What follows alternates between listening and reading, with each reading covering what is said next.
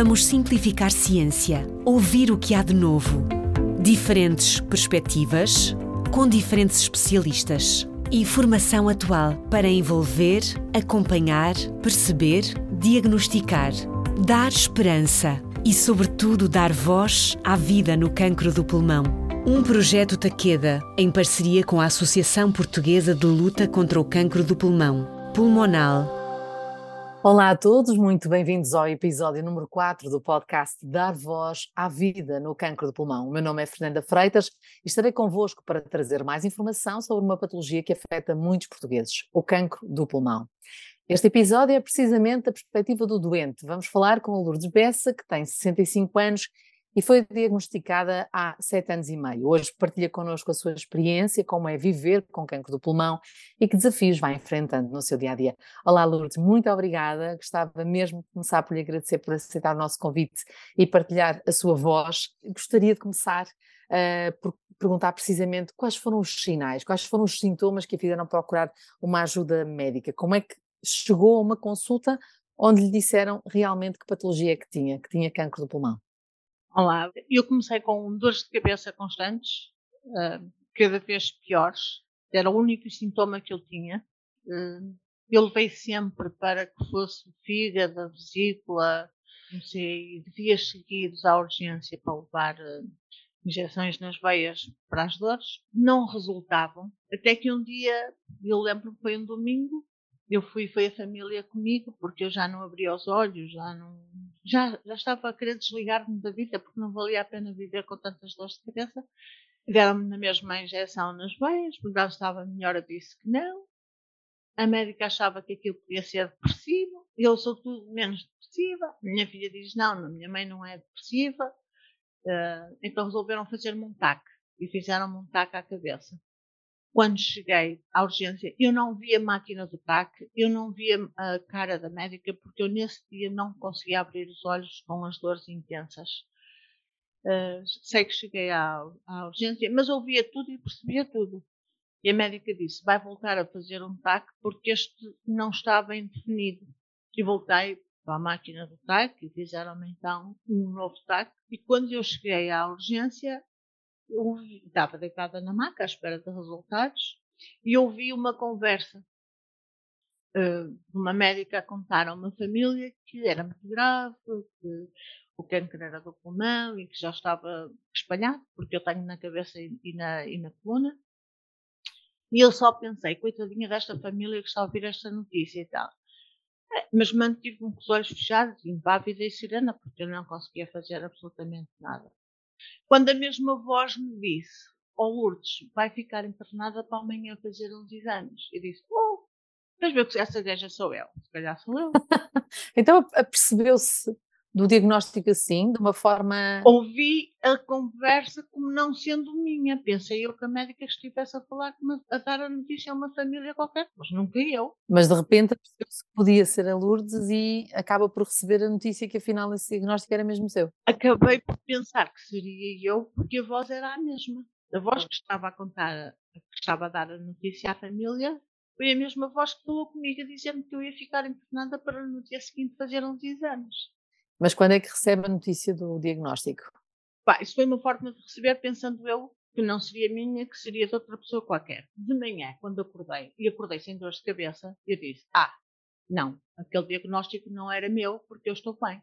Até tive o cuidado das 8 da manhã, porque dormi muito bem, acordei que não acordava há meses, sem qualquer tipo de dor. Liguei para o banco, eu era bancária, e, e disse às colegas: Olha, vizinha eu estou internada, mas amanhã já vou trabalhar, porque eu entrei com muitas dores de cabeça, mas já não tenho, já estou boa, vou-me dar alta, amanhã já vou, que não estejam preocupados. E eu estava ali à espera que viesse a médica para me dizer que eu podia ir embora, não é? Veio a doutora Bárbara Parente, que, que me veio dizer que a partir dali que ia ser minha médica, uh, sem me dizer exatamente o que eu tinha, porque todos pensavam que eu não sabia o que tinha. Quando eu percebi que afinal aquela conversa tinha sido, que era, era eu, era de mim que estavam a falar, e eu só disse à doutora Bárbara, Sra. doutora, então vamos combinar aqui uma coisa. A partir de agora, tudo o que se relacionar comigo é só a mim que se diz. Não se diz a mais ninguém. Eu não quero que a minha família esteja a sofrer por aquilo que eu estou a passar.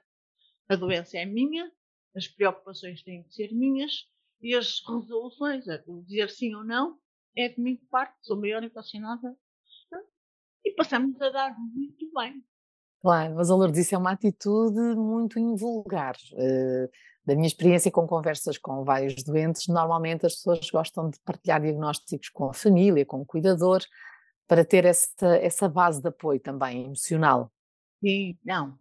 Porque assim, durante muito tempo toda a família sabia, mas pensavam que eu não sabia. Portanto, no meu quarto, enquanto internada, ninguém falava de, de, de cancro, nada, porque eu, eu ria, eu dizia assim, vocês não trazem umas cartas para a gente jogar? estavam ambos, a família de um lado e a Lourdes do outro, estavam ambos a, a lidar de uma maneira descontraída com um diagnóstico grave. Completamente descontraída. Uhum. Até porque a minha filha tinha sido mãe há pouco tempo, tinha sido para mim assim, aquele, um sonho realizado ser avó, porque eu tive muita dificuldade em ser mãe. Opa, depois fui assim avó, foi assim outro sonho realizado na vida e a minha netinha tinha meses. Então eu fazia questão, por exemplo, que a minha filha ia lá todos os dias, claro, ver-me à noite, e, e eu fazia sempre questão que a minha neta jantasse comigo. Procurava sempre pedir o jantar que a menina com meses, que era o franguinho grelhado, o arrozinho branco, que eu podia comer tudo. Mas eu pedia a sopinha passada, que dizia, senta aqui a Kikinha que eu vou-lhe dar de jantar. Eu queria continuar a participar nessa vida. Nunca deixei de ser mulher, dona de casa, mãe ou avó. Nunca. Nem internada. Uhum. E, e, mas, mas teve preocupações. Eu acredito que agora, Lourdes, passado sete anos, e ainda bem que está a transmitir este, este discurso, e já vamos mais à frente, como é que tem também partilhado esta sua experiência com outras pessoas no sentido de as ajudar, mas teve preocupações. Houve ali algum momento em que pensou, ui, o que é que vai acontecer, não é?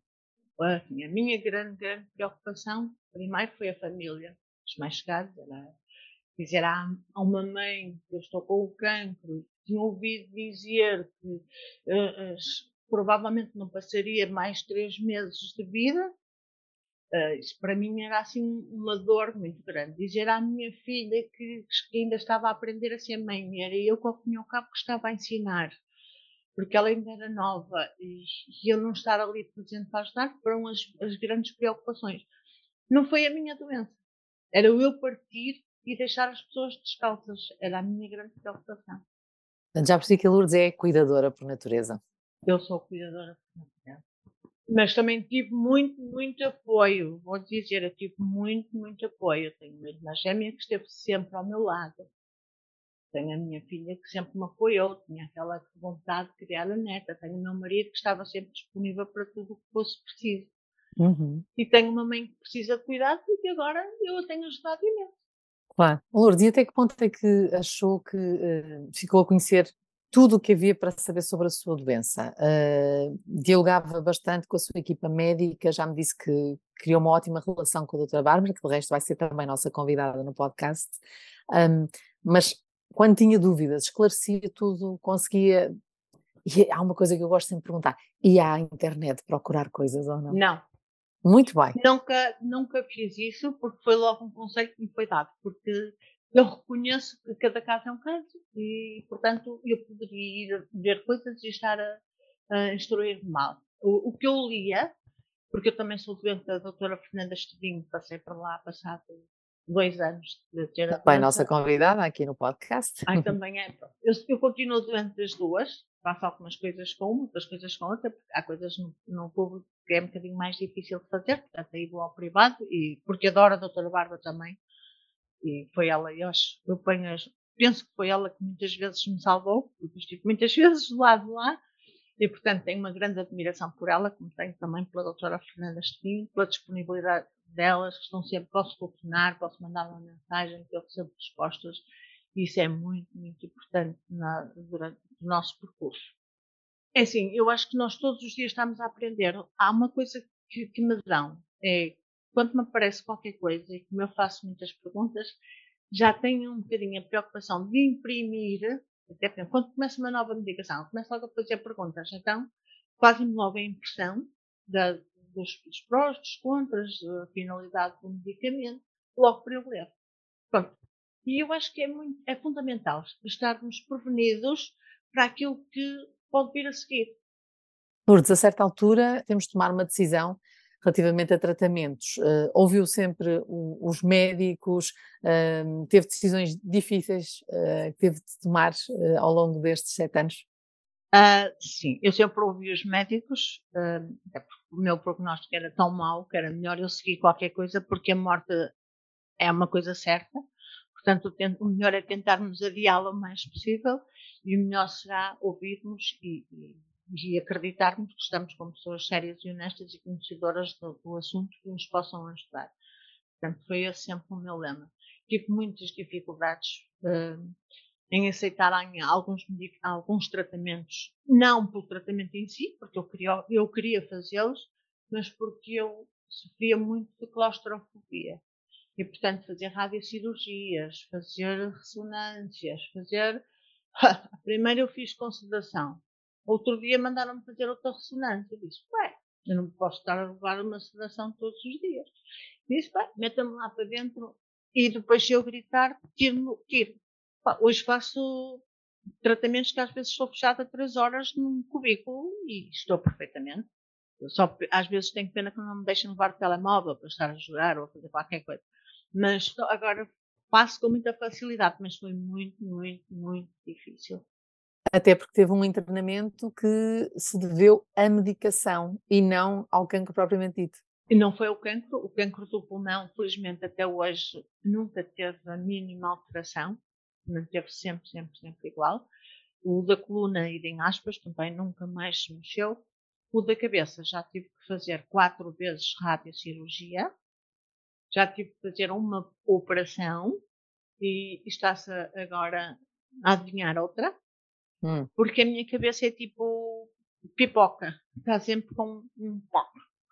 Uh, e estão, aparecem, já apareceram portanto quatro, mais uma cinco, e esta será a sexta vez que, que surgem uh, novas lesões.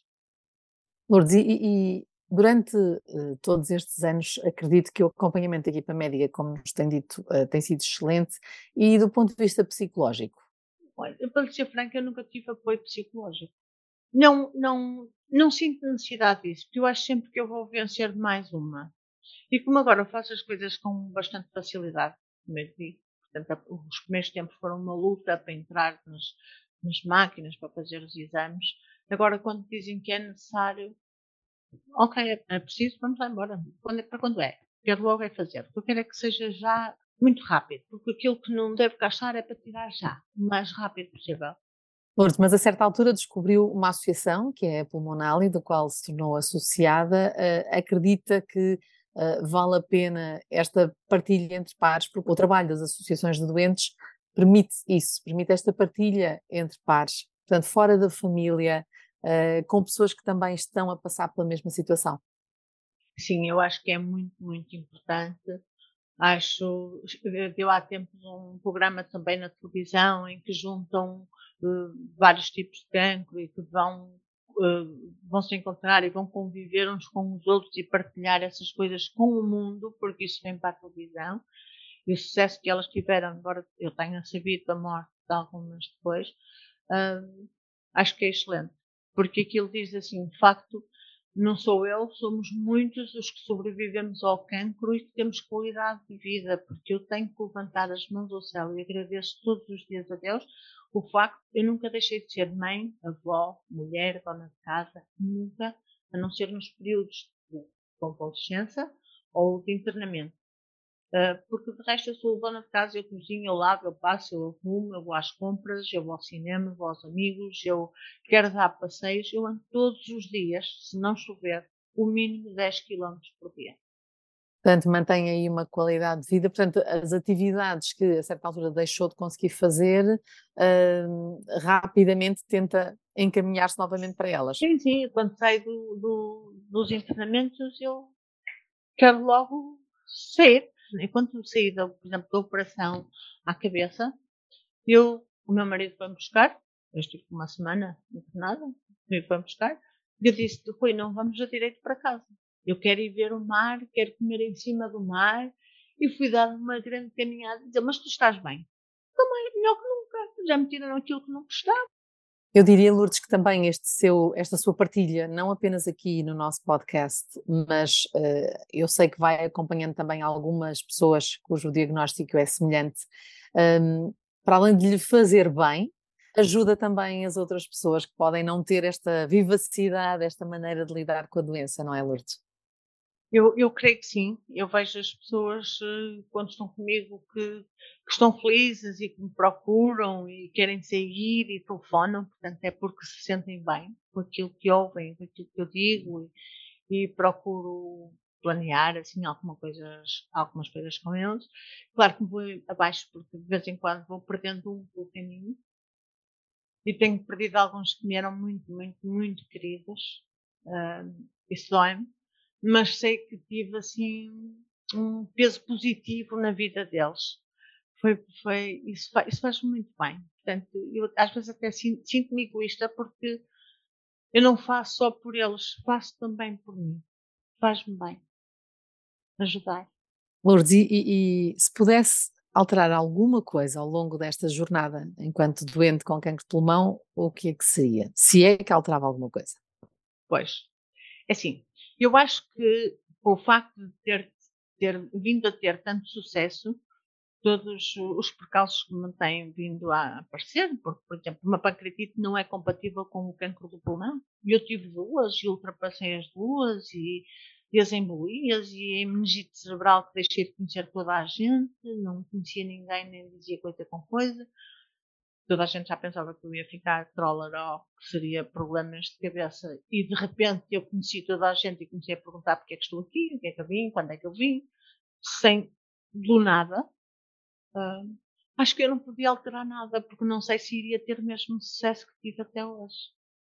E gostava de terminar com uma última pergunta, se me permite. E a família, como é que reagiu? Um diagnóstico de três meses há sete anos uh, tem de se arranjar uma fórmula para lidar com todas as mudanças que acontecem.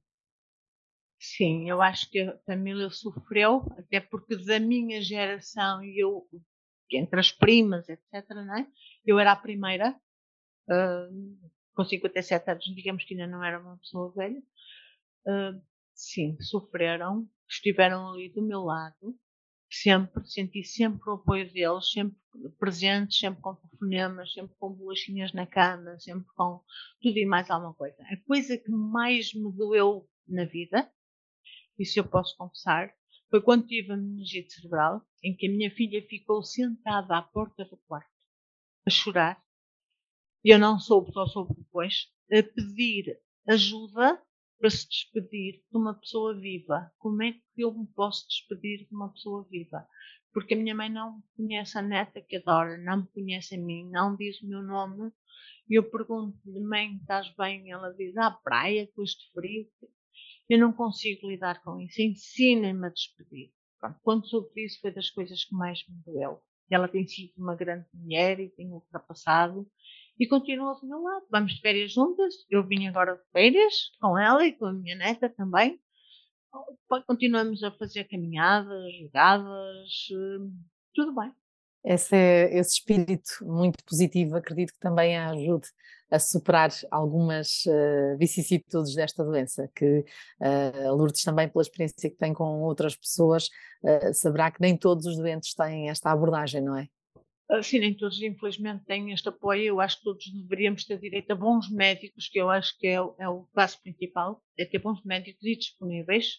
Eu vou-lhe dizer que eu cheguei a, falar com a doutora Fernanda há, às 11 da noite, cheguei a, a, a, uma vez a acordar a doutora Bárbara às 6 da manhã, porque me queriam dar medicação, eu estava na urgência e eu não sabia se podia tomar essa medicação. Disse, não me diga, a doutora Bárbara diz que eu não posso tomar qualquer coisa.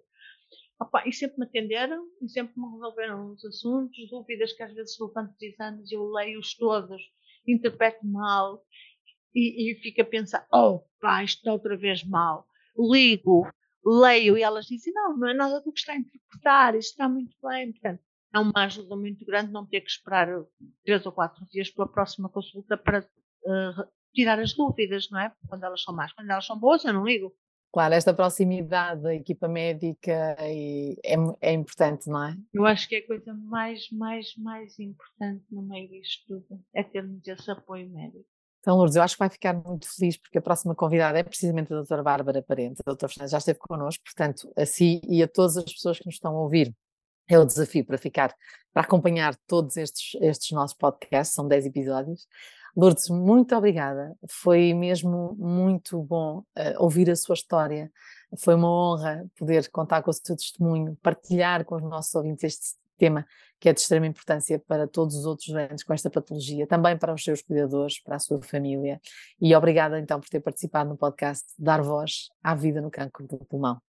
Muito obrigada. Eu, eu gosto destas coisas e gosto de partilhar as coisas boas, de facto dar a esperança a todos os que têm o cancro que é possível vivermos e termos uma boa vida na mesma. É questão de podermos enfrentar e termos uma boa equipa que nos ajude. Sem dúvida. Muito obrigada.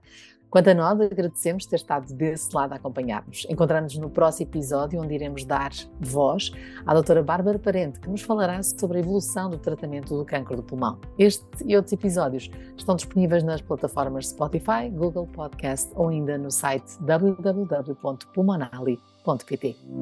Vamos simplificar ciência, ouvir o que há de novo.